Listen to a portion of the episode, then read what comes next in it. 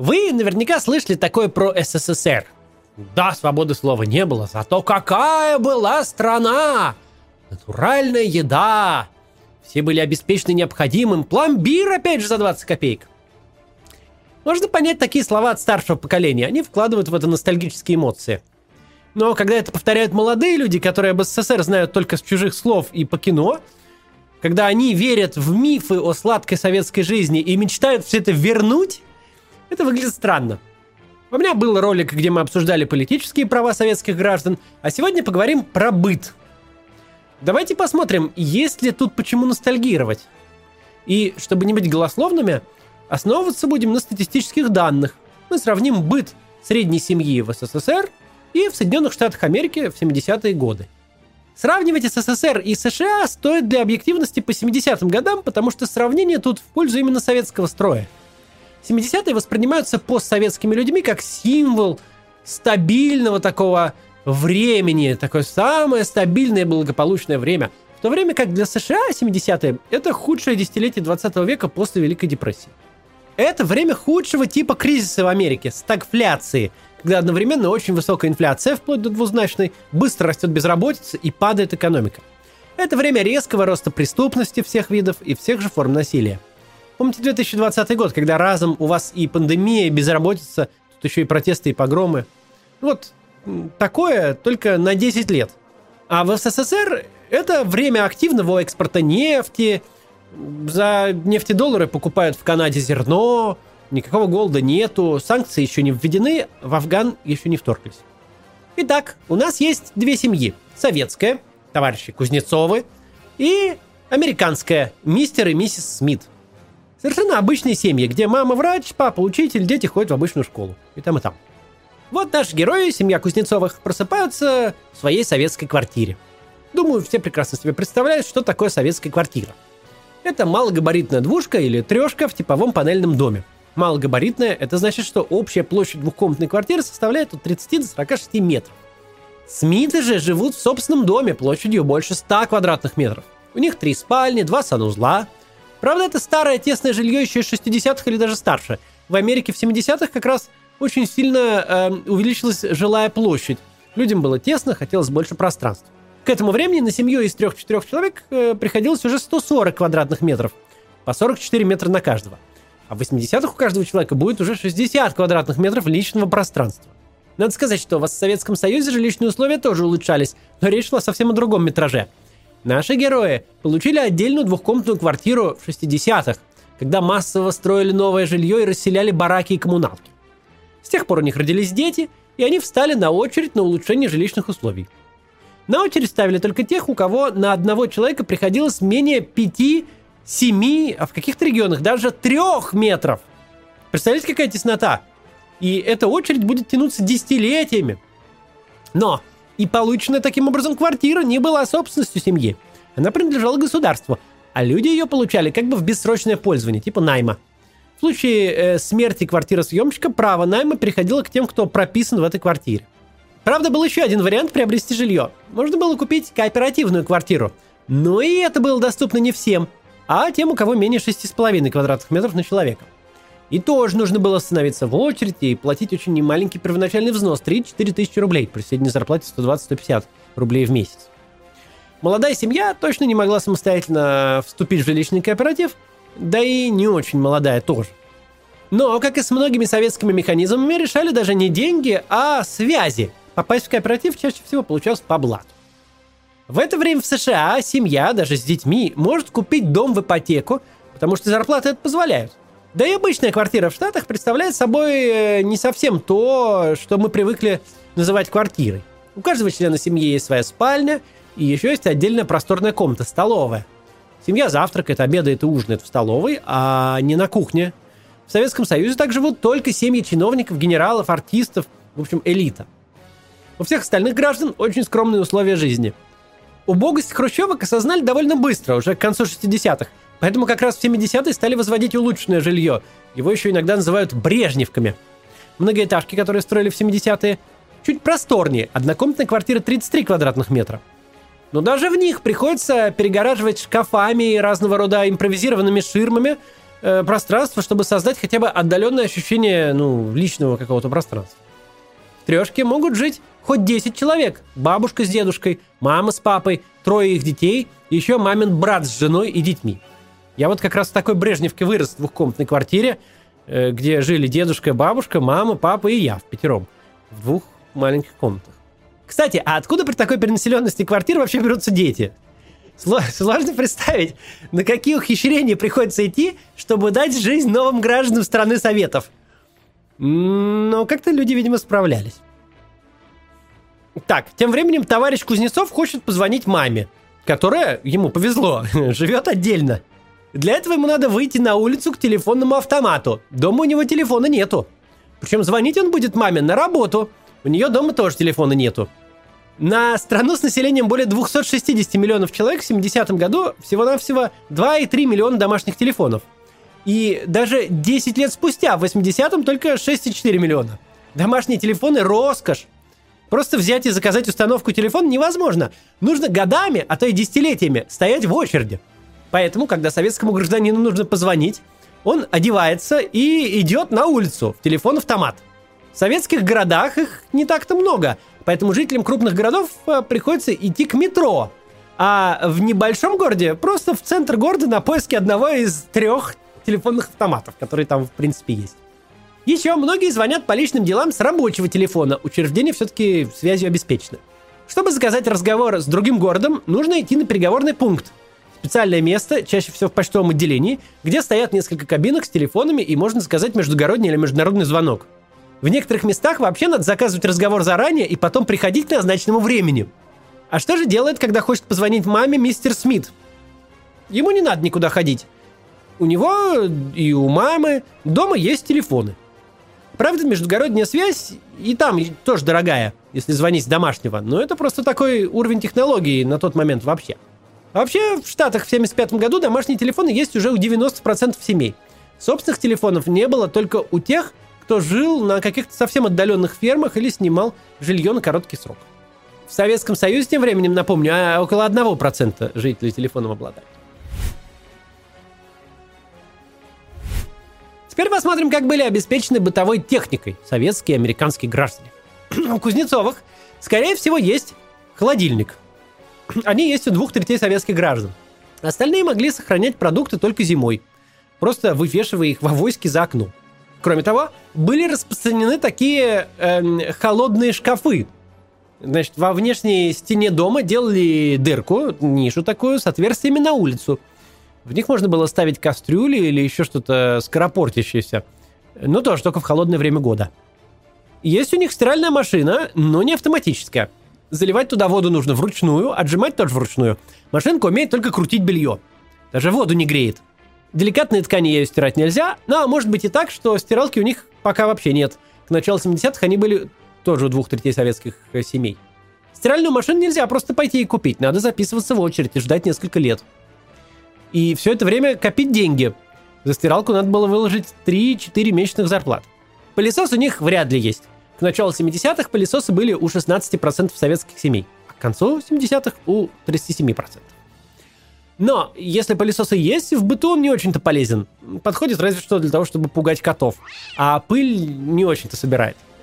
Про посудомоечную машину я вообще молчу. Их в Советском Союзе вообще не было ни у кого.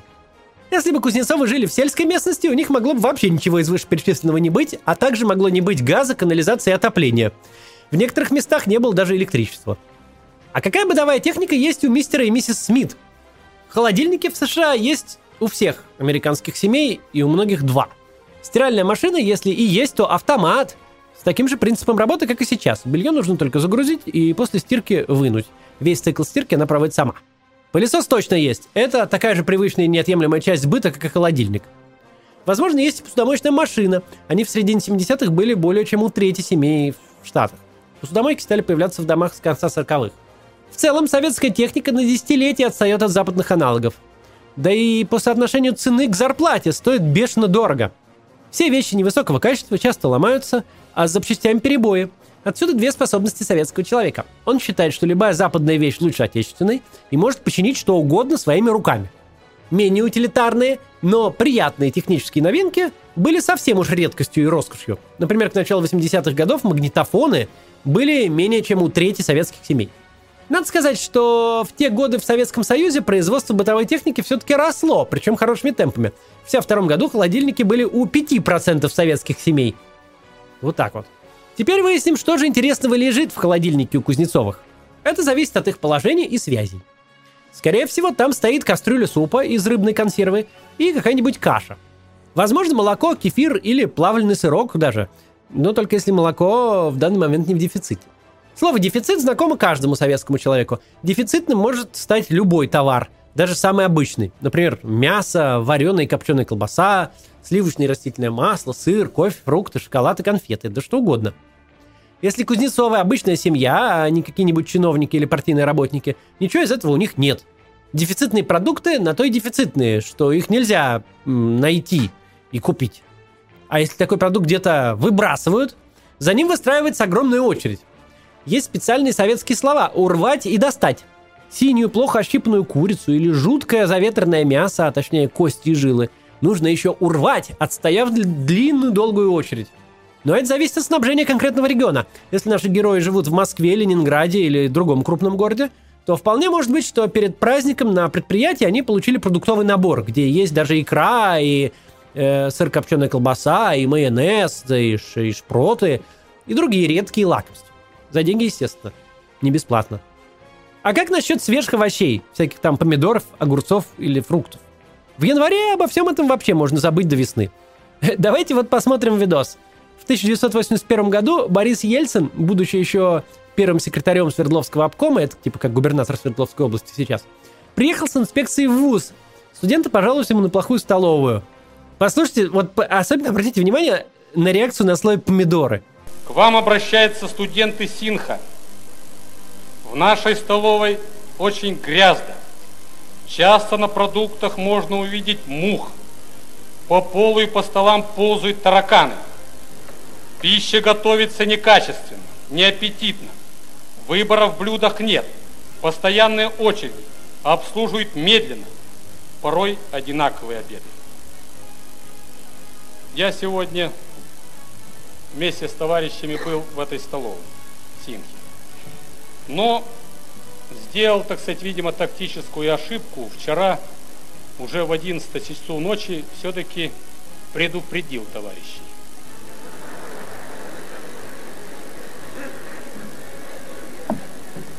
То, что здесь написано, и близко ничего нет. Тараканов нет, смотрели, ходили, мух нет – выпечки вот так горой навален, даже горячее потрогаешь. Соки, чай, э, огурцы, помидоры.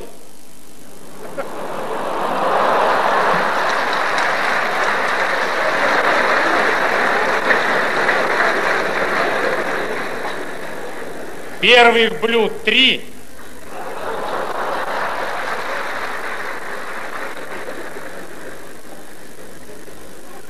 Я как реликвии, да, вторых блюд три, в том числе такие, как беф строганые. Как реликвию меню взял специально, на память. А я не буду показывать, среди вас здесь сидит начальник областного управления общественного питания товарищ Пятыгин Борис Степанович. И он, соответственно, соответственно, сегодня был предупрежден. Мы договорились, что через месяц к этому вопросу вернется бюро обкома партии в целом по студенческому питанию. Есть, конечно, там проблемы, так сказать, и расширение столовых, строительство новых столовых, много других вопросов. И это даже на выступлении такого высокого лица. Если вы чиновник или дипломат, у вас в стране социализма и всеобщего равенства есть доступ к системе спецраспределения. Вам доступны особенные продукты и промтовары, которые для простых смертных просто не предназначены. И не в празднике, а всегда. Колбаса такой дефицитный товар, что колбасные поезда стали советским мемом. Люди из регионов ездят в Москву за колбасой, потому что в своем городе ее просто невозможно ни достать, ни урвать, ни уж тем более купить. В 70-е был такой анекдот. Что это такое? Длинное, зеленое и пахнет колбасой. Правильный ответ – электричка Москва-Тверь. В принципе, мясо можно найти на рынке. Ну, это, во-первых, если повезет, а во-вторых, там оно в несколько раз дороже, чем в магазине, и очень дорогое. Покупать продукты на рынке большинству не по карману. Кстати, если сегодня рабочий день, то Смиты пойдут на работу. Мама будет лечить, ну, доктор, а папа учить в школе, учить. А вот Кузнецовым вместо работы придется отправиться на овощебазу, где они будут разбирать капусту. Рабочей силы колхозам и совхозам не хватает, потому что производительность труда ниже плинтуса. Поэтому на картошку, как это называется, то есть на помощь сельскому хозяйству регулярно отправляются научные сотрудники, врачи, учителя, студенты, военные. В общем, абсолютно все, кто в состоянии держать в руках ведро. Все это, разумеется, никак дополнительно не оплачивается. Давайте теперь посмотрим, что у типичной американской семьи в холодильнике. Там мы увидим примерно то же самое, что и сейчас у обеспеченной российской семьи. То есть все продукты из супермаркета, они там продаются без ограничений, естественно. И даже свежие овощи с фруктами у них есть. Есть спрос, есть технологии выращивания, есть, в конце концов, импорт. По ценам хорошее полноценное питание доступно там всем. Теперь выясним, как обстояли дела с покупкой одежды и обуви. Мы привыкли, что в магазинах свободно продается все, на любой вкус и кошелек. Но семья Кузнецовых в Советском Союзе не может пойти и купить необходимые им вещи. В продаже их нет. Супруге приходится шить и вязать. И это не хобби. Кто не умел шить, а деньги были, шили в ателье. Просто найти качественную одежду и обувь очень сложно, особенно зимние и детские вещи. Одежду, как и продукты, тоже изредка выбрасывают в продажу, но в основном она распределяется среди своих. Да и в целом ее мало. Экономика в СССР плановая, поэтому красивые и качественные вещи изготавливать вроде как и незачем. Производство никак не связано с реальным спросом. А если что-то и удается достать, по сравнению со средней зарплатой это стоит очень дорого. Чтобы купить мужской костюм или зимнюю обувь, нужно копить деньги целый год. Стоимость такой вещи равняется зарплате за месяц. Кстати, откуда тут взялся сам платяной шкаф? Вы уже догадались, что мебель тоже была дефицитом. И глава семьи ее как-то урвал, достал по блату. Ну или просто долго стоял в очереди, чтобы купить вот такой вот шкаф. Это было такой обыденностью, что об этом даже можно было шутить в кино и на эстраде. Вы переставили мой шкаф? Как его внесли, так он и стоит. Это мой гарнитур, это польский гарнитур. 830 рублей. И 20 сверху. Нет, я дал 25. Вот эти вот 20 и 25 рублей, которые они накинули сверху, это не за доставку. Это взятка за право купить шкаф за 830 рублей. Вот так вот. А что насчет обуви? Качественная и красивая обувь для большинства советских граждан была несбыточной мечтой. У Кузнецовых разве что найдутся отечественные кеды. Ну и неудобные и довольно уродливые сапоги фабрики «Скороход». В лучшем случае туфли чехословацкого производства – чехословацкая и югославская продукция очень ценится, потому что она гораздо лучше советской, но она в страшном дефиците. Теперь посмотрим, что есть в шкафу у семьи Смит. Там есть одежда и обувь новая, качественная, по моде и сезону. Купить все это очень легко. Как и еда, непродовольственные товары тоже продаются везде и всем по карману. Именно с начала 70-х магазины затопили дешевые синтетические шмотки всех расцветок и фасонов. Одежды и обуви так много, что даже не интересно никакой охоты за вещами и никакой радости по поводу чулок. Возвращаемся в Советский Союз. Будем выяснять, как обстоят дела с предметами женской гигиены. А никак, их, их просто нет. Вата, марля и тряпки. Вот и все. Никакой такой специальной продукции советская промышленность не производит. Несмотря на то, что женщины составляют большинство граждан страны. И они такие же, как и во всех других странах мира. Как дела с туалетной бумагой? Почему-то у Кузнецовых ее нет. Хотя, казалось бы, такая элементарная вещь гигиеническая. А потому что туалетная бумага тоже дефицит. Советским гражданам предлагается рвать газеты на такие вот квадратики, а перед использованием хорошенько помять. Стоит ли говорить, что для американцев это дикость? Там всевозможные женские гигиенические средства уже есть в изобилии, а туалетная бумага тем более. Теперь об интерьерах и ремонте. Если Кузнецовы захотят сделать ремонт, то стройматериалов в свободной продаже они тоже не найдут. Кафель, доски, трубы, сантехника и освещение – тоже дефицит. Можно попробовать достать по блату. Если товарищ Кузнецов работает на предприятии, где что-то из этого производится, то ему проще всего украсть необходимое. Это совершенно обычное дело. способ выживания в условиях тотального дефицита всего. Воровство народного имущества никак не осуждается в обществе и, даже приветствуется. Что охраняем, то и имеем, как говорил Жванецкий. Если же американская семья задумает ремонт, никаких проблем с покупкой стройматериалов, мебели и декора не будет. И уж точно не нужно будет ничего красть. В США как раз в 70-е регулярно публикуют э, каталоги с новыми трендами в интерьере. Какие цвета модны, какая мебель. Мебель и прочий декор меняют легко и часто, просто насмотревшись картинок модных журналах. Сейчас прервемся на небольшую рекламу, потом про машины поговорим и еще про много чего. Праздники закончились, снова началась рутина. А день короткий, темнеет рано, до весны далеко. Мрачняк, в общем. Чтобы справиться с этим, можно искать приятное в мелочах, например, выпить вкусный чай или вечером посмотреть любимый сериал. Еще очень помогает спорт. Я вот играю в сквош. Это очень энергичный вид спорта. Час побегал с ракеткой и сразу плюс 10 как настроению. Но бывает, что ничего не радует. Утром не хочется выползать из постели, вечером не можешь себя заставить лечь. Любая ерунда выбивает из колеи. Если вы замечали такое, возможно, вам стоит обратиться за психотерапией. Может показаться, что повод мелкий, но если это действительно мешает жить, то зачем терпеть? Ведь и психотерапевта найти не так уж сложно. С сервисом «Ясно» это можно сделать буквально за несколько минут. Это работает очень просто. Вы заполняете на сайте небольшую анкету, и Ясно предлагает несколько специалистов, которые лучше всего подойдут именно вам. Выбираете того, кто больше понравился, и сразу можно назначать консультацию. Консультация тоже проходит в онлайне по видеосвязи. Все, что нужно, это ноутбук или смартфон и укромное место. 50-минутная сессия стоит 2850 рублей. Это сравнительно недорого, во всяком случае дешевле, чем в офлайне. По своему опыту я знаю, что общение с психологом может заметно улучшить качество жизни. Это здорово помогает, особенно если хороший психолог попадается. А ясно за этим следят. Специалистов они отбирают очень строго. Отбор проходит меньше 20% кандидатов потому что требования к образованию, опыту и практике очень высокие. Так что, если вам нужна помощь психологов, обращайтесь в Ясно. По промокоду КАЦ при регистрации будет 20% скидки на первую консультацию. Ссылку оставлю в описании. Есть ли машина у семьи Кузнецовых? По статистике, в 1970 году в РСФСР, то есть в России, было 5,5 личных автомобилей на тысячу человек.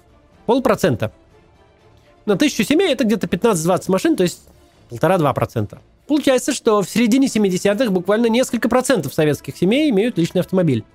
Почему же так? Вы уже, наверное, догадываетесь, что и здесь действует система государственного распределения. Сначала вы подаете по месту работы заявление на приобретение автомобиля.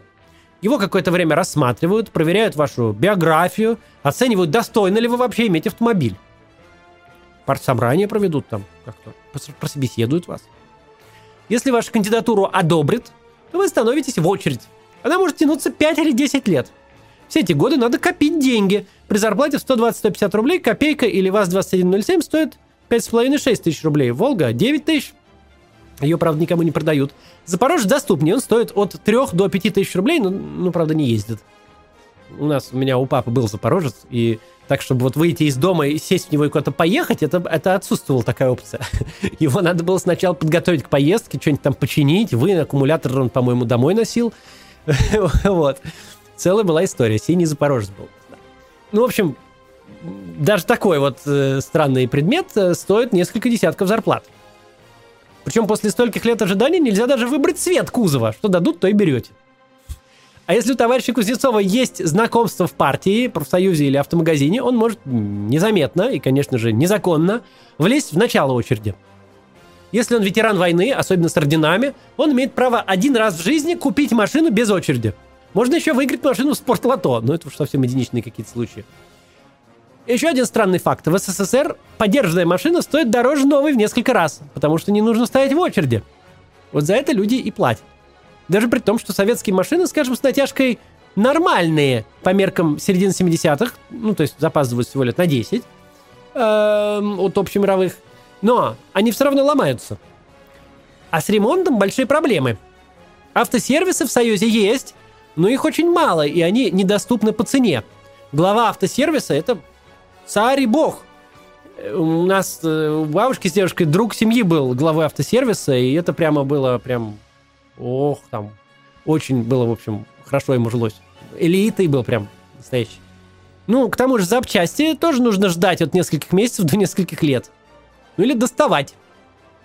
Советские мужчины предпочитают чинить свои машины самостоятельно или с помощью знакомых. По причине отсутствия запчастей в свободной продаже хранить свою машину во дворе небезопасно. А приобрести гараж – это еще одна головная боль. Ну и ездить в него надо на троллейбусе. А что же в Америке? Там машину можно купить, конечно же, без всякой очереди, а подержанную так вообще можно купить очень дешево. По состоянию на 1970 год машины уже есть почти у всех. Примерно у половины американских семей одна машина, еще почти у 30% две, а у пяти с половиной три и больше. То есть у них там семей, у которых три и больше машин, больше, чем в Советском Союзе семей, у которых есть одна машина. Совсем нет автомобилей только у 17% американских семей. К моменту поступления в университет собственные машины есть у многих молодых ребят. Чтобы накопить на первую машину, не нужно делать ничего такого экстраординарного. Юные американцы просто выполняют э, работу, доступную подросткам и студентам. Ну, типа разносят газеты, продают мороженое, где-то подрабатывают. Ну и покупают поддержанный старенький автомобиль. Он стоит 100-200 долларов. Или даже дешевле. Типичная ситуация, когда родители отдают подросшему сыну или дочери свою старую машину. В общем, практически любой желающий может купить себе какой-никакой автомобиль. Время одно и то же, а какая разная жизнь? Даже если погуглить виды американских городов и сопоставимых по населению советских э, в одном и том же году, мы увидим, сколько автомобилей на улицах здесь и там. Мы сразу видим, что на советских улицах э, значительную часть транспорта составляют автобусы. Вот мы и поедем с вами на автобусе. Кстати, куда бы нам поехать? Может, в другой город? Этим могут возникнуть сложности. В Советском Союзе существует институт прописки. Не как у нас сейчас там регистрация, а прописки-прописки. Если человек уезжает в другой населенный пункт и планирует провести там больше полутора месяцев, он должен выписаться по месту жительства и прописаться на новом месте. Без регистрации можно жить три дня, после чего наступает административная ответственность. Если вы не успели оформиться, это ваши проблемы, будьте добры заплатить штраф. Но это касается только тех граждан СССР, у которых есть паспорт. Крестьянам, которые приписаны к колхозам, паспорта не выдавали. Они им не нужны, типа, по мнению государства. А это, между прочим, 20% населения огромной страны, около 50 миллионов человек. Колхозник может доехать максимум до райцентра. Если ему нужно в город, для этого надо подавать заявление в правление колхоза. Там его рассмотрят, оценят все. И, может быть, дадут специальную справку на одну поездку за город. Ну, в смысле, в город. За нарушение этого режима наказывают. На первый раз штрафом, а при рецидивах можно получить тюремный срок. Так что родился в деревне, там и сиди. Впрочем, социальные лифты существуют и для колхозников, потому что везде нужны рабочие руки. Чтобы получить право на паспорт, нужно записаться на какую-нибудь тяжелую и непопулярную работу, где-нибудь на дальних стройках или заводах. Есть также путь через армию или еще какую-нибудь службу, например, в милиции, и, конечно же, через взятку. Но правление колхоза может не одобрить перевод работника на другую работу. Особенно если в разгаре сельхозработы и руководство считает, что этот работник должен остаться и трудиться в поле. Такая система была в СССР до 1974 года. Так что если у нас сейчас 75-й, паспорта пока есть не у всех крестьян, но они все-таки уже имеют право их получить. Теперь давайте посмотрим, как дела с этим обстоят в США. Да никак не обстоят. Перемещения по стране ничем не ограничиваются. У государства просто нет задачи настолько контролировать своих граждан. Кстати, когда в СССР введут талоны на продукты, без постоянной прописки их нельзя будет отоварить, то есть купить на них необходимые продукты. Мясо, молоко, крупу, масло, сахар. А без талонов вообще этот товар не продадут. А то говорят, что прописка, мол, не нужна, что это репрессивный институт. Очень даже нужна, без нее еду не купишь.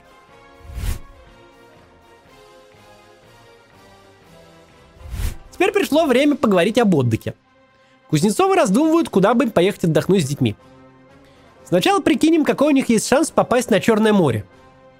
Советский отдых на Черном море кажется каким-то общим местом, но если заглянуть в статистику, то мы увидим, что там отдыхают далеко не все советские люди, а в основном только жители крупных городов европейской части России. А в Сочи вы не отдыхали? Ну, в Сочи, я думаю, хоть раз в жизни отдыхает каждый человек. Санатории на данный момент относятся к профсоюзам. То есть попасть в санаторий может не кто угодно, а только сотрудники определенных предприятий, учреждений и ведомств. У себя на работе вы получаете путевку, то есть направление на отдых с определенным комплексом санаторно-курортных услуг для семьи. Профсоюз оплачивает значительную ее часть, и это очень даже неплохо. Но давайте посмотрим, сколько советских граждан, например, в 75-м отдохнуло за лето в профсоюзных здравницах. А всего-то 8,3 миллиона человек. Прям население всего Советского Союза составляет в тот же год 255 миллионов. То есть ездило в санатории 3,2% советских граждан. Кстати, если вы вдруг решили, что комната в санатории напоминает гостиничный номер, то вы глубоко ошибаетесь. Конечно, все зависит от конкретного санатория, но, скорее всего, если едет один человек без семьи, ему достанется не отдельный номер, а койка в общем номере.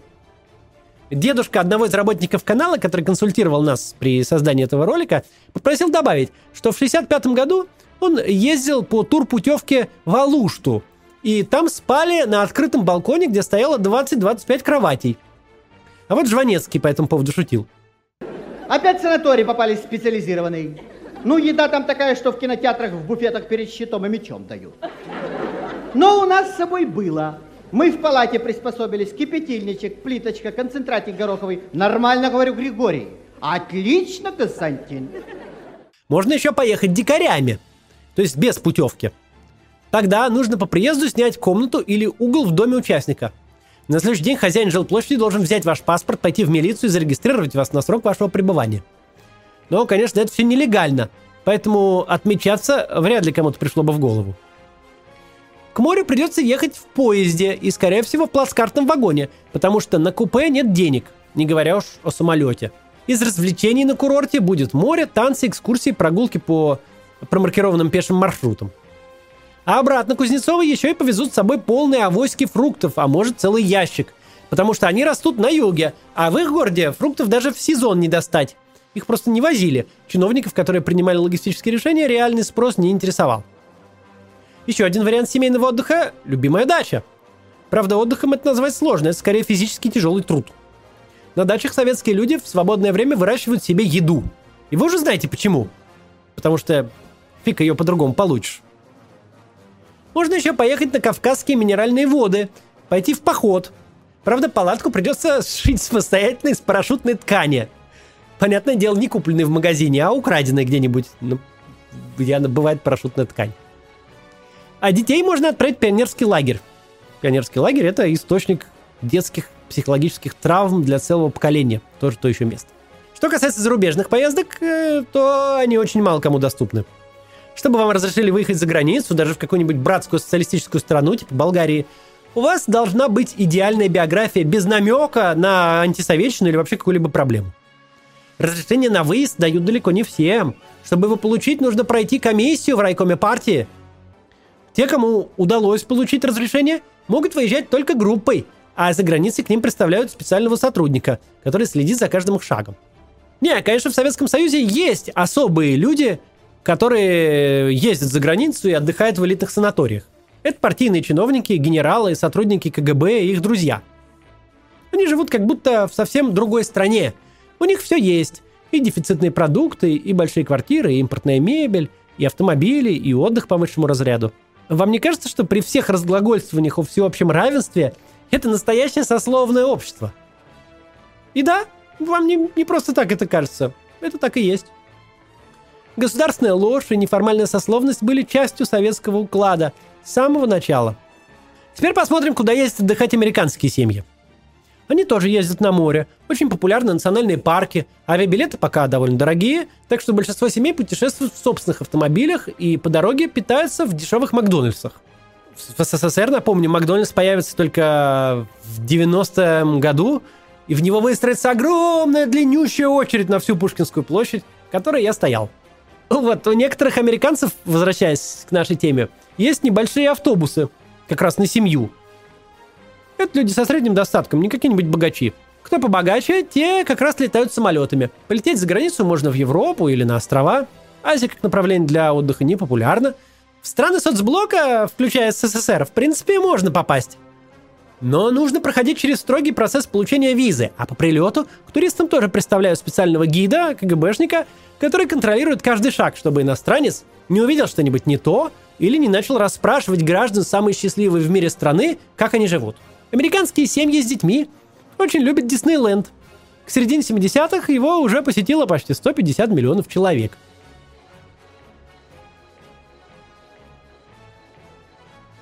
Теперь посмотрим, какие у нас есть развлечения. Самое очевидное – это посмотреть телевизор. Но не факт, что у Кузнецовых он есть.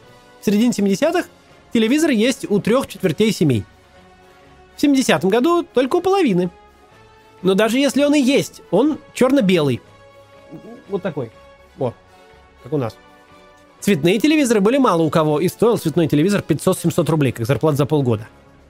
Черно-белый э, стоил в три раза дешевле. И что же у нас показывали? Если мы включим телевизор, то по одному из двух общесоюзных каналов мы, скорее всего, увидим трансляцию заседания Политбюро или какую-нибудь другую идеологически правильную передачу или фильм. А второй канал будет крутить повтор этой идеологически правильной передачи, которую неделю назад показывали на первом. Кстати, насчет советского кино. Действительно, на наших киностудиях время от времени снимали удачные фильмы, порой прям-таки шедевры, которые любят до сих пор. Но большая часть советской кинопродукции была просто никому не нужным шлаком про ударников социалистического труда и счастливых колхозников. А вот, кстати, газетка с программой телепередач. Как раз декабрь 75 года. Так, что же интересненького может посмотреть семья Кузнецовых? Фигурное катание, служу Советскому Союзу, характерные черты труда в развитом социалистическом обществе. В Штатах в это время вовсю идут всевозможные развлекательные передачи, популярные сериалы, есть кабельное телевидение, которое работает без антенн и позволяет принимать много дополнительных каналов. В России она появится только в 90-х. Что касается самих телевизоров, в Америке в это время они есть практически у всех, кто их вообще хотел иметь. Еще и в каждой комнате. И цветные, конечно.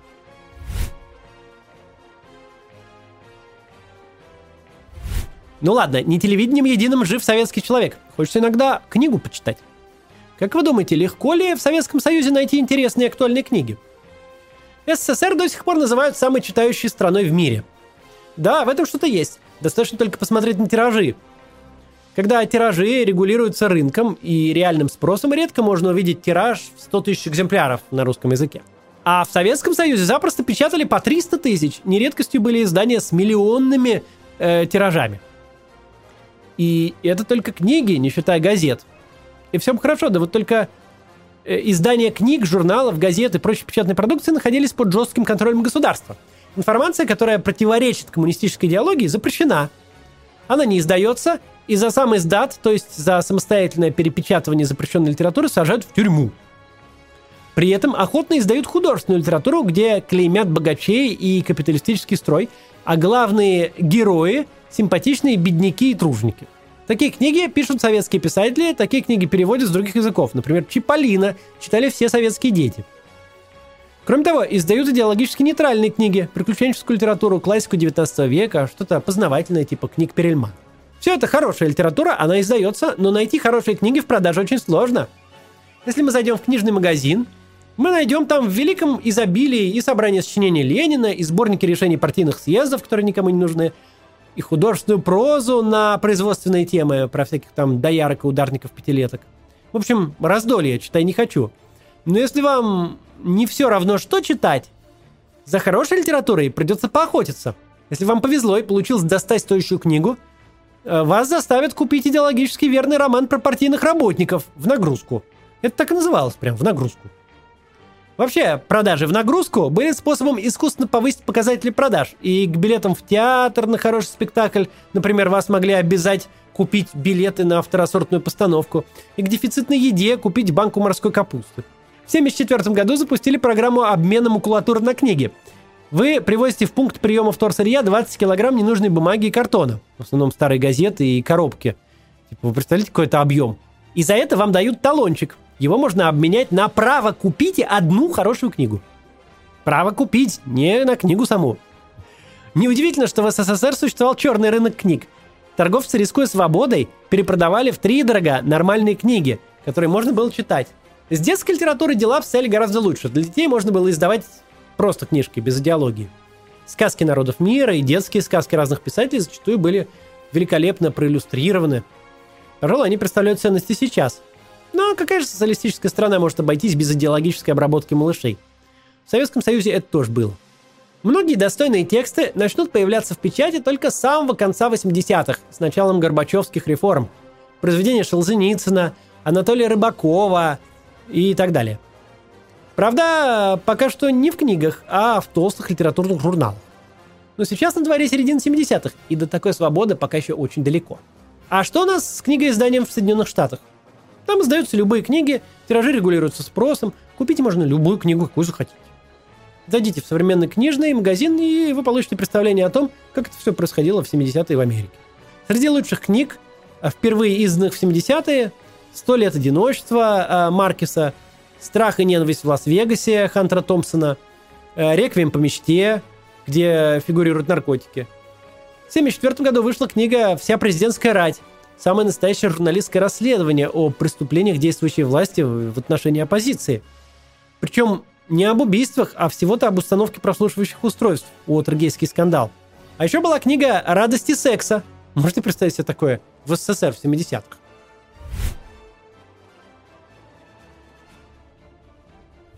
Ну что ж, примерно так выглядела обычная жизнь обычных людей в советскую эпоху и жизнь обычных американцев в тот же самый момент истории.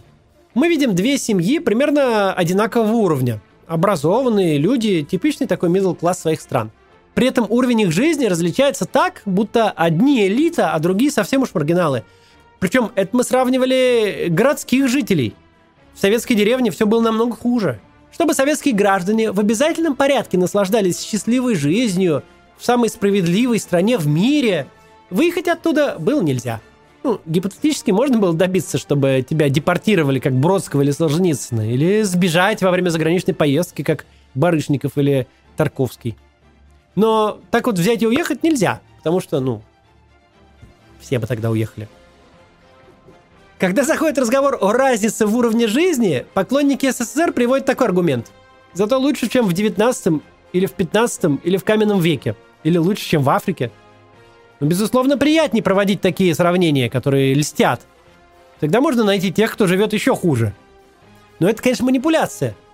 С худшим сравнивают только плохое – если вы поймали себя на том, что сравниваете условия жизни в своей стране с каменным веком или со странами, где голод и бедствие, э, и никто читать и писать не умеет, то значит вы пытаетесь обмануть себя и внушить себе, что условия это в сущности не такие уж и плохие. А зачем так делать-то? Некоторые видят в этом повод для гордости вообще. Причину такого положения вещей в Союзе было несколько. Это и плановая экономика, и неравномерное распределение товаров по регионам, и холодная война между СССР и Штатами. Гонка вооружений требовала ресурсов, и огромная их доля уходила на военные разработки. Как мы знаем, в итоге Советскому Союзу не удалось ни обогнать Запад в этой гонке, ни обеспечить своим гражданам достойную жизнь. Жестокий и бессмысленный эксперимент по построению социализма за железным занавесом окончился провалом. Туда ему и дорога. До завтра.